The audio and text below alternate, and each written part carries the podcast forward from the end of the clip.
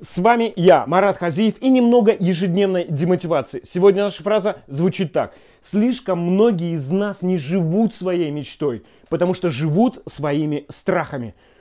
Действительно, а как тут будешь вот жить своей мечтой, как тут не бояться, когда и происходит всякая херня? Мало того, что государство что-то дичь какую-то творит, так еще и коронавирус этот, границы закрываются, рубль падает.